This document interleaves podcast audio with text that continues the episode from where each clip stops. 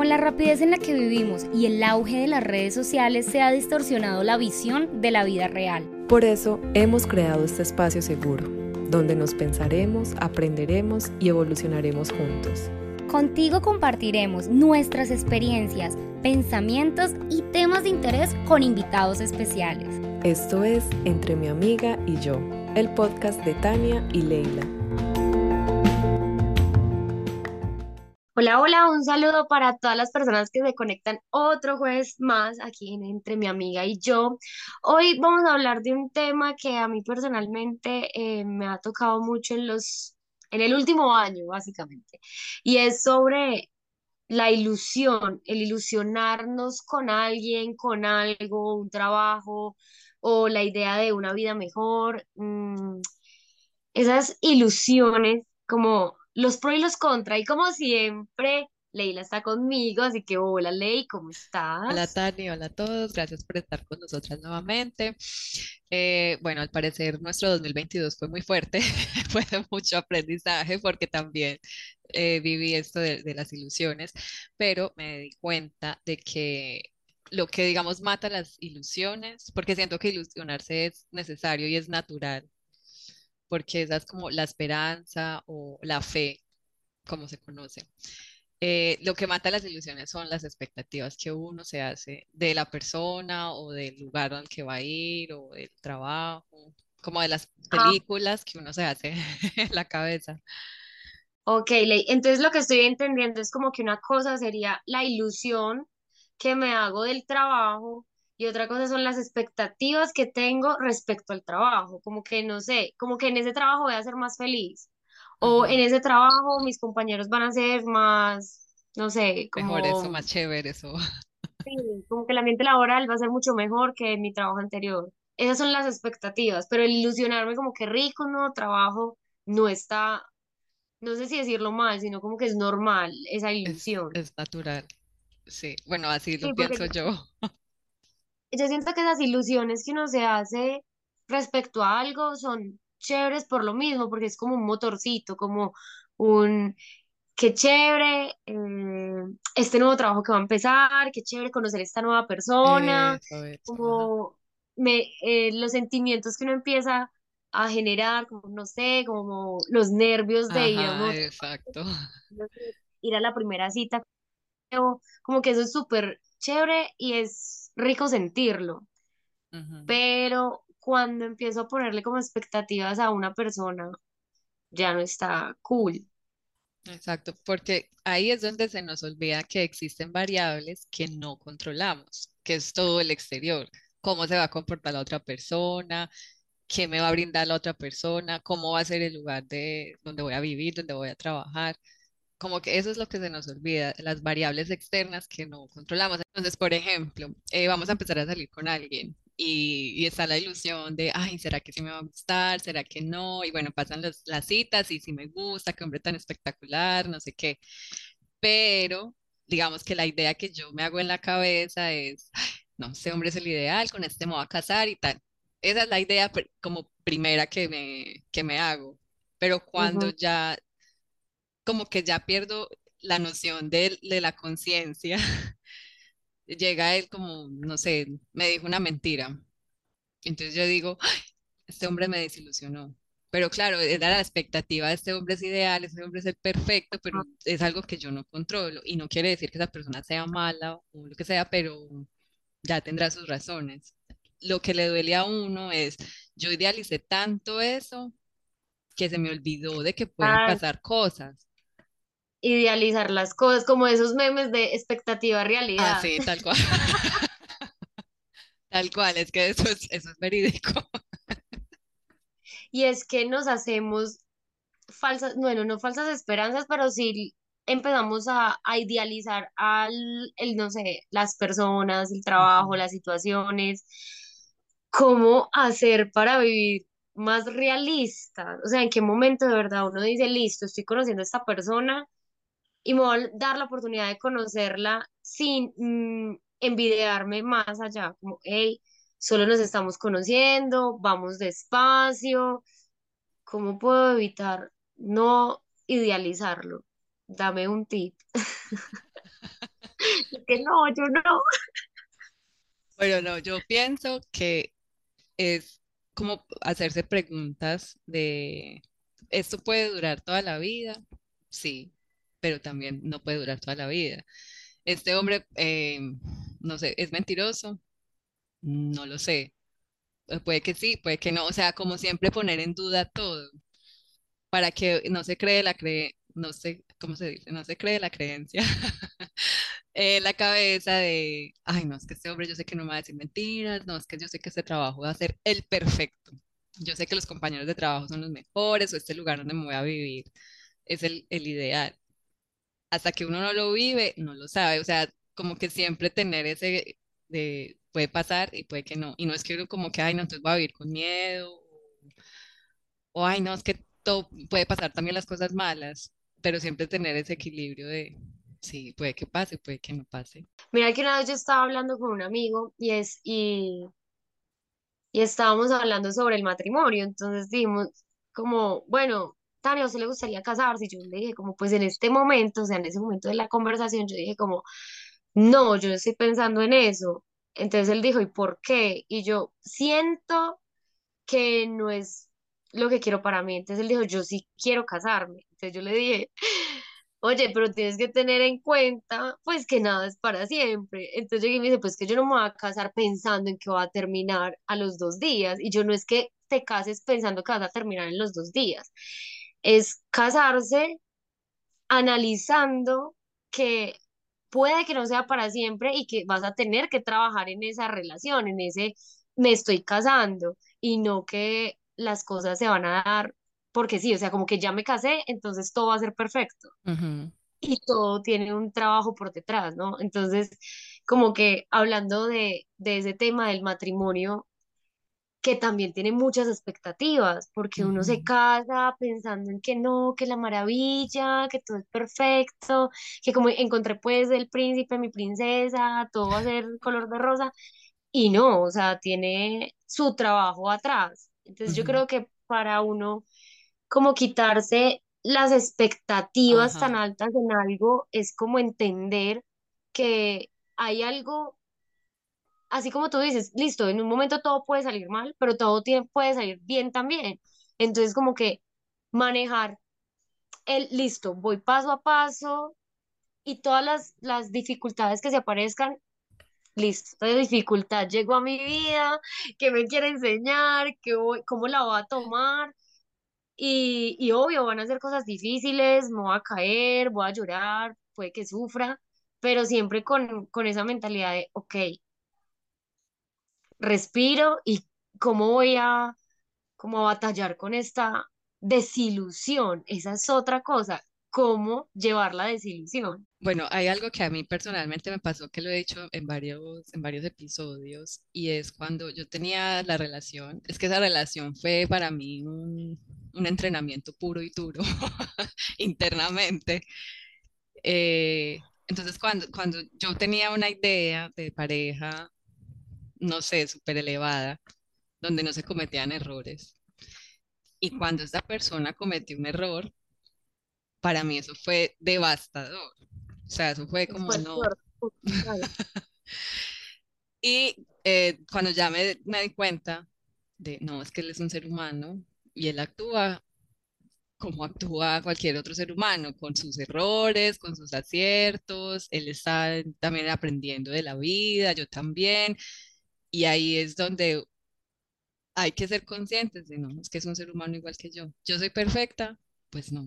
Yo también cometo errores, pues sí, y así como él cometió ese error, yo cometí otros dos mil, entonces creo que no de echarle la culpa siempre como al exterior de es que esa persona hizo esto, es que ese trabajo es no sé qué, y ni jefes, no sé cuántas. No, de pronto el jefe se levantó de mal genio hoy y la gritó. Hoy siempre, porque siempre me hablaba. O no sé, o los gritó, o los regañó, o lo que sea, y no, "Ay, ya odio este trabajo, sí ve, yo pensé que este trabajo era perfecto. No, es que esas son cosas que uno no controla, pero no por eso trabajo, entonces es un asco. O sea, es- fue un momento de...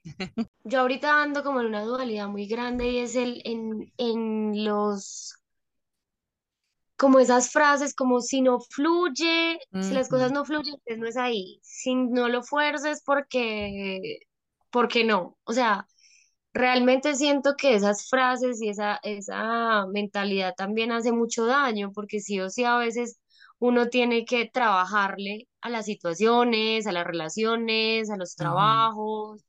Entonces no es, o sea, como que todo no se va a dar, pum, por arte de magia, que sería muy lindo, claro, que todo sea perfecto y, y no pasará nada, pues como que sería maravilloso. Pero de ese, de ese me esfuerzo, de ese mm, hay que lucharla un poquito, eh, me tengo que incomodar dos, tres meses para, no sé, para conseguir el mejor trabajo, para salir del país, para conseguir buena pareja. De esos tres meses de me esfuerzo hago, voy a aprender, voy a crecer, voy a formarme como persona, como mujer, voy a, voy a crecer.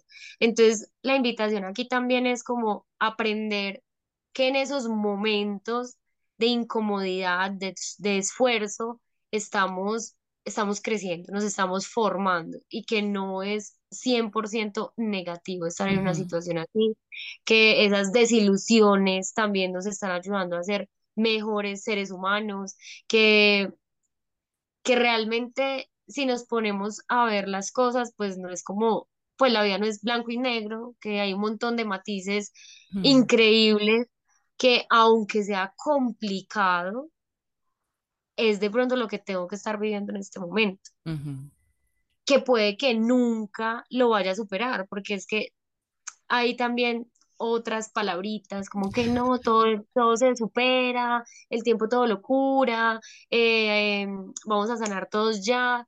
Y, y sí, el tiempo ayuda muchísimo, el, el meditar ayuda mucho para uno llevar, eh, sanar y comprender una misma situación de otra forma, eh, mucho más clara, que me ayude más a entender muchas cosas, pero sin embargo va a quedar en el corazón una herida.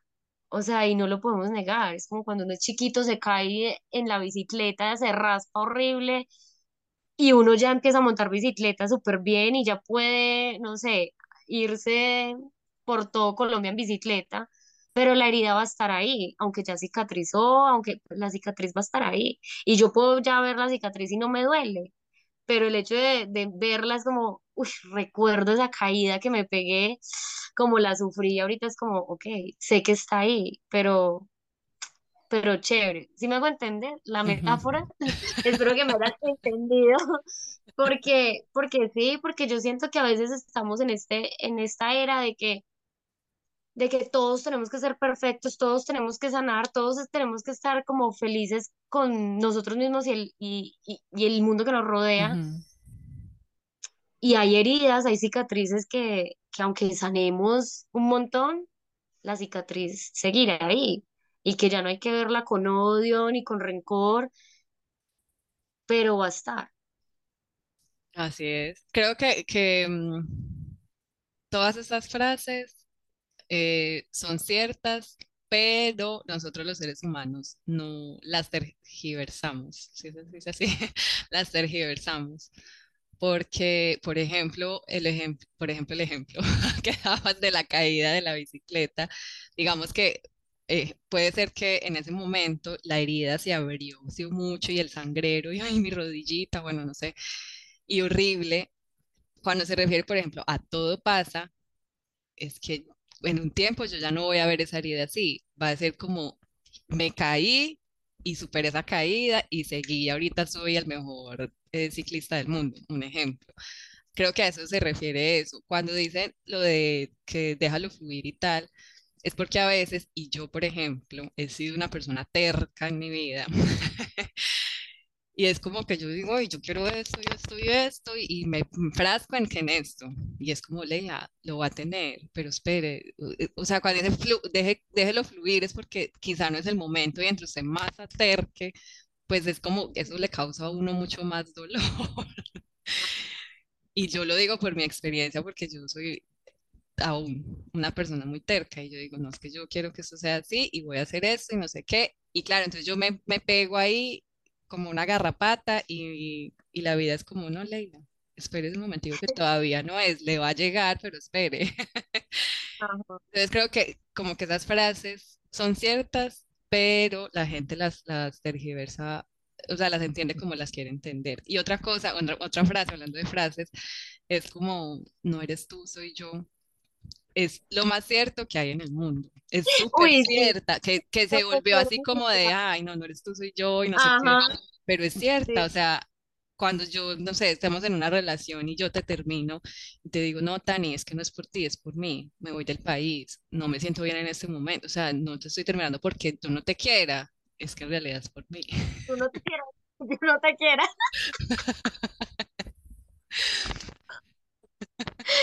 Total, y, y mira que nos han vendido esa frase como la, la frase cliché maluca para terminarle a alguien. Y es, y es pero es muy cierta. es muy cierta porque es que a veces no es la otra persona, simplemente uno no está en el mood de, de una relación, eh, no sé, ya, no, también pues hubo cosas de esa persona que no me gustaron y pues no es que, no es que esa persona esté mal, ni defectuosa, ni pues no puedo volver a tener una relación, sino que a mí en lo personal pues no, no voy con esas características, situaciones, actitudes que tiene esa persona. Entonces, a la final no es la persona, es uno que no va con ella. Sí, total. Y otra que, que dijiste ahora es la de el tiempo lo cura todo.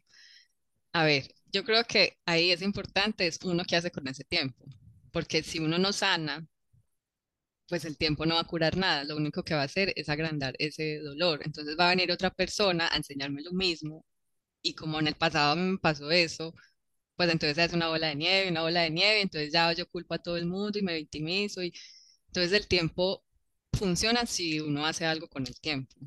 Si no, pues... Es, es como me caí de la bicicleta, me quebré el brazo y no me lo enyesé primero. y segundo, intenté moverlo todo el tiempo, pasaron tres meses y sigo intentando mover el brazo que está quebrado y que no me lo enyesé. O sea, el tiempo lo cura.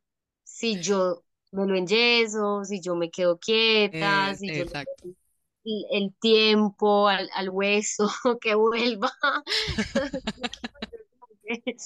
que el tiempo, el tiempo pasa y lo que uno hace con ese tiempo que está pasando es lo que ayuda a cicatrizar, a sanar, a, ver la situación diferente.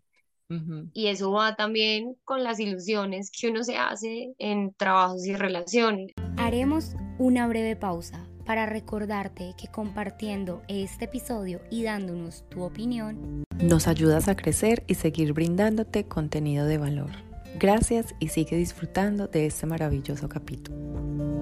Que es que también es súper complejo que en esto de las relaciones siento que últimamente no, si uno demuestra mucho, está mal, ¿sí? Si uno se muestra como es y, y es muy amoroso, entonces, uy, no, esta vieja ya se envidió, ya, ya se enamoró.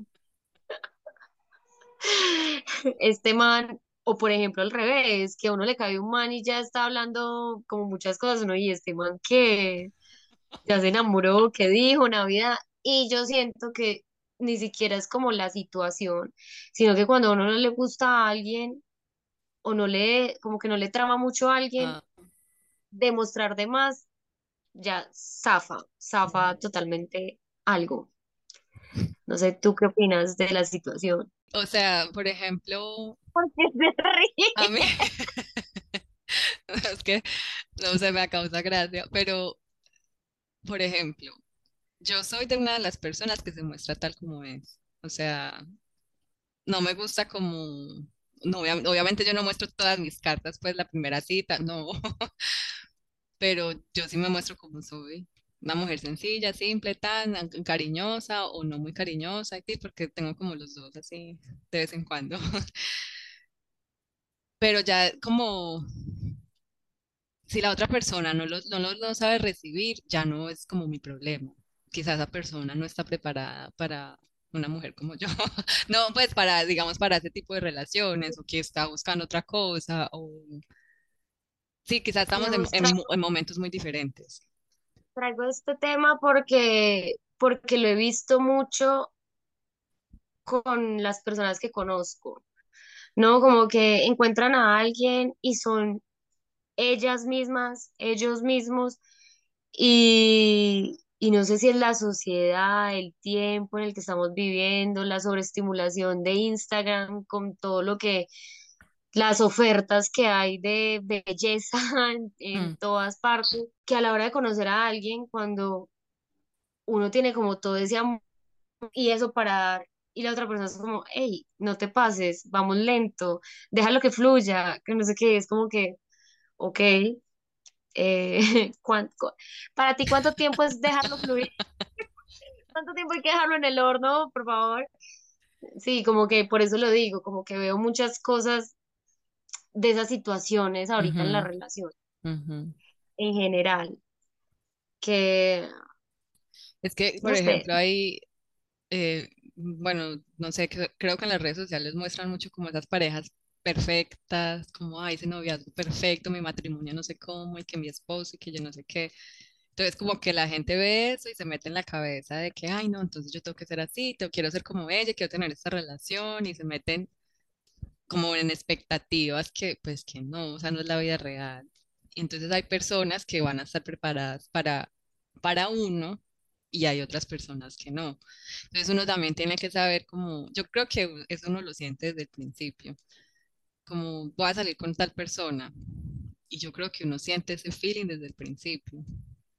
O sea, yo digo que es mejor uno mostrarse tal como es. Yo pienso. yo Pero mira, mira, mira, digamos ese feeling, ese feeling, tú puedes sentir ese feeling con alguien, tú sales el primer día, feeling súper bien, todo perfecto, el segundo día, súper bien, todo perfecto, empiezan a hablar, están hablando, no sé, un mes, digamos, dos meses, perfecto, el feeling, no, entonces ya que empieza a ser una persona normal, o sea, una persona normal empieza a sentir cosas. ¿Cierto? Sí. Pues normal, estoy sintiendo cosas, me estoy dejando fluir, estoy siendo yo. Entonces, digamos, la otra le escribo, no, mira, no, eh, oye, estamos hablando súper rico, me encanta. No, ya, a los dos días se desaparece la persona. Hombre, mujer, del mismo modo, en sentido contrario, no estoy hablando de algo mío personal, sino de situaciones que he visto. Y la otra persona se abre y expresa desde ese ni siquiera es como una ilusión, es que estoy fluyendo y estoy sintiendo cosas que en ningún momento siento yo que es como, no, me ilusioné ahorita nos vamos a casar y vamos a tener ocho hijos, no, sino del, del sentir, de me abrí mi corazón y la otra persona como, hey, no, ¿de qué estás hablando? Eh, yo solo estoy, no sé, solo eres mi mejor amiga y mi mejor amigo. Ya, y uno queda como, uno ahí como maneja esa situación, o sea, es que es complejo. Yo creo que ya de ahora en ala- adelante la primera pregunta que voy a hacer es, disculpa, ¿Qué estás buscando? porque está en esta llamada. Eh, le vengo a hacer una llamada empresarial, eh, una pregunta, eh, tu situación sentimental, eh, ¿qué quieres en este momento que estás buscando? A una relación seria. Listo, en este momento estoy disponible, en este momento no, y ya, así, porque es que está muy complejo. Sí. Muy complejo, queridos amigos. Pero la verdad es que es preferible hacerlo. Sí, o sea, no, quizá no en la primera cita y tal, sí, porque es, hola, ¿cómo estás? Sí, es lo primero, no. Pero sí, desde el principio, si yo estoy buscando una relación estable, es mejor saber con qué tipo de persona estoy saliendo para no llevarme después sorpresas. Porque quizá la persona es cariñosa, quizá la persona le gusta estar conmigo, pero no quiere una relación estable en este momento. Entonces es mejor uno desde el principio y hacerle caso a lo que esa persona está diciendo. No, yo no, en este momento yo lo que quiero pasar es un rato chévere, pero entonces uno Ah, después, bueno, después uno dice como, ay, no, con el tiempo cambia y no sé qué, yo sé que conmigo va a querer, desde el principio le está diciendo que quiere. ahorita antes hay una contradicción ahí, porque ahorita dijiste que hay que fijarse también en las acciones, que esa persona está diciendo, no, te amo, no sé qué, y no llama y no aparece, entonces no. Pero si esa persona está diciendo no quiero nada, pero esa persona es cariñosa y es de esas personas que es atento cuando sale con esa persona, llama, pregunta cómo están, no sé qué, pero no quiere una relación seria y ya lo dejó claro, ya uno que dice, no, están muy con, no, falta coherencia, amigos, por lado y lado.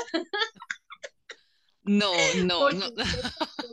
Personalidades, porque yo puedo ser también muy atenta. Yo puedo ser muy atenta, muy cariñosa y le puedo decir a alguien, hey, no quiero nada contigo, pero eso no significa que vaya a ser grosera.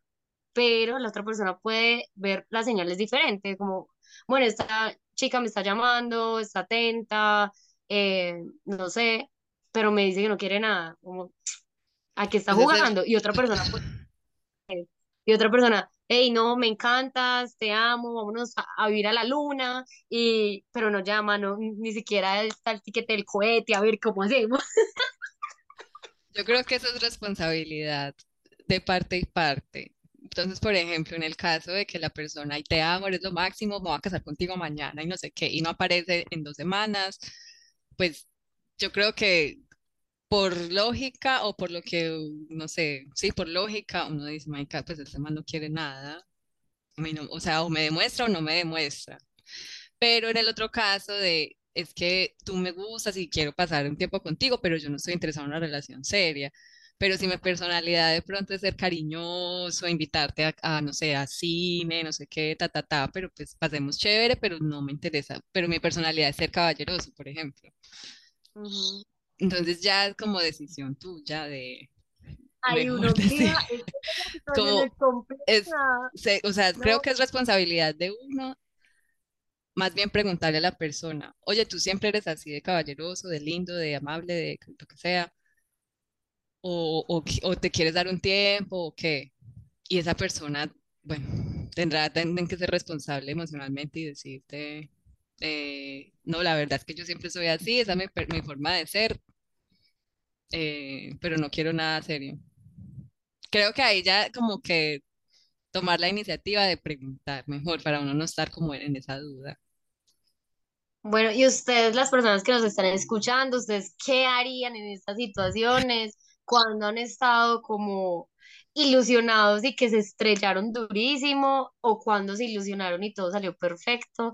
Necesitamos también escucharlos, leerlos, eh, interactuar un poco con ustedes. Entonces, cuéntenos cómo han vivido estas experiencias, que son bien complejas, ¿no? Porque es que uno puede, teóricamente hablando, uno tiene mucha teoría, todo está ah, perfecto, pero a la hora de la verdad es muy complejo manejar las expectativas, no hacerse ilusiones, como, sí, porque es que de verdad yo, yo trato, ¿no? Yo, yo soy muy directa con, si estoy buscando algo serio, le digo a la persona, oye, estoy buscando algo serio. Si solo vamos a parchar, pues le digo, hey, amigo, no estoy buscando nada serio. Pero es complejo porque la otra persona, uno tampoco puede controlar lo que la otra persona está sintiendo o pensando. Y uno puede dárselas de no, yo súper clara toda la vida y la otra persona se armó su mundo aparte y uno queda como, ¿en qué habíamos quedado? Eh, Pero entonces, por ejemplo, ahí tú, digamos, fuiste responsable emocionalmente porque le dijiste, es que yo estoy buscando esto. La responsabilidad de la ilusión o desilusión es de la otra persona. Sí, me hago entender, pero entonces ahí es donde los seres humanos decimos, es que como era de buena gente, no sé qué, pero es que tú desde el principio fuiste clara y dices, no, es que yo no quiero nada serio en este momento. Ya fue él el que se ilusionó solo. Es complicado, o sea, ya relacionarnos con alguien, independientemente de la familia, lo que sea, es un milagro, la verdad, porque todos somos un mundo diferente. Amigos, las relaciones son muy complejas, muy complejas. ilusionense y vivan, vivan. abran sus corazones, amen, amen mucho. Ay, sí. Que de todas maneras de eso uno aprende mucho. Vinimos a aprender, así que vamos a tomar buenas lecciones, que la vida es muy sabia y si no aprendemos, nos repite, nos repite y nos repite. Y nos repite. Ay, gracias a todos por haber estado con nosotras. Gracias, Dani. I love you. Gracias, Ley, te amo. Chau. Esperamos que hayas disfrutado de este episodio y recuerda seguirnos en nuestras redes sociales como arroba entre mi amiga y yo donde podrás encontrar más información acerca de nosotras, nuestros episodios, invitados y compartir tu opinión.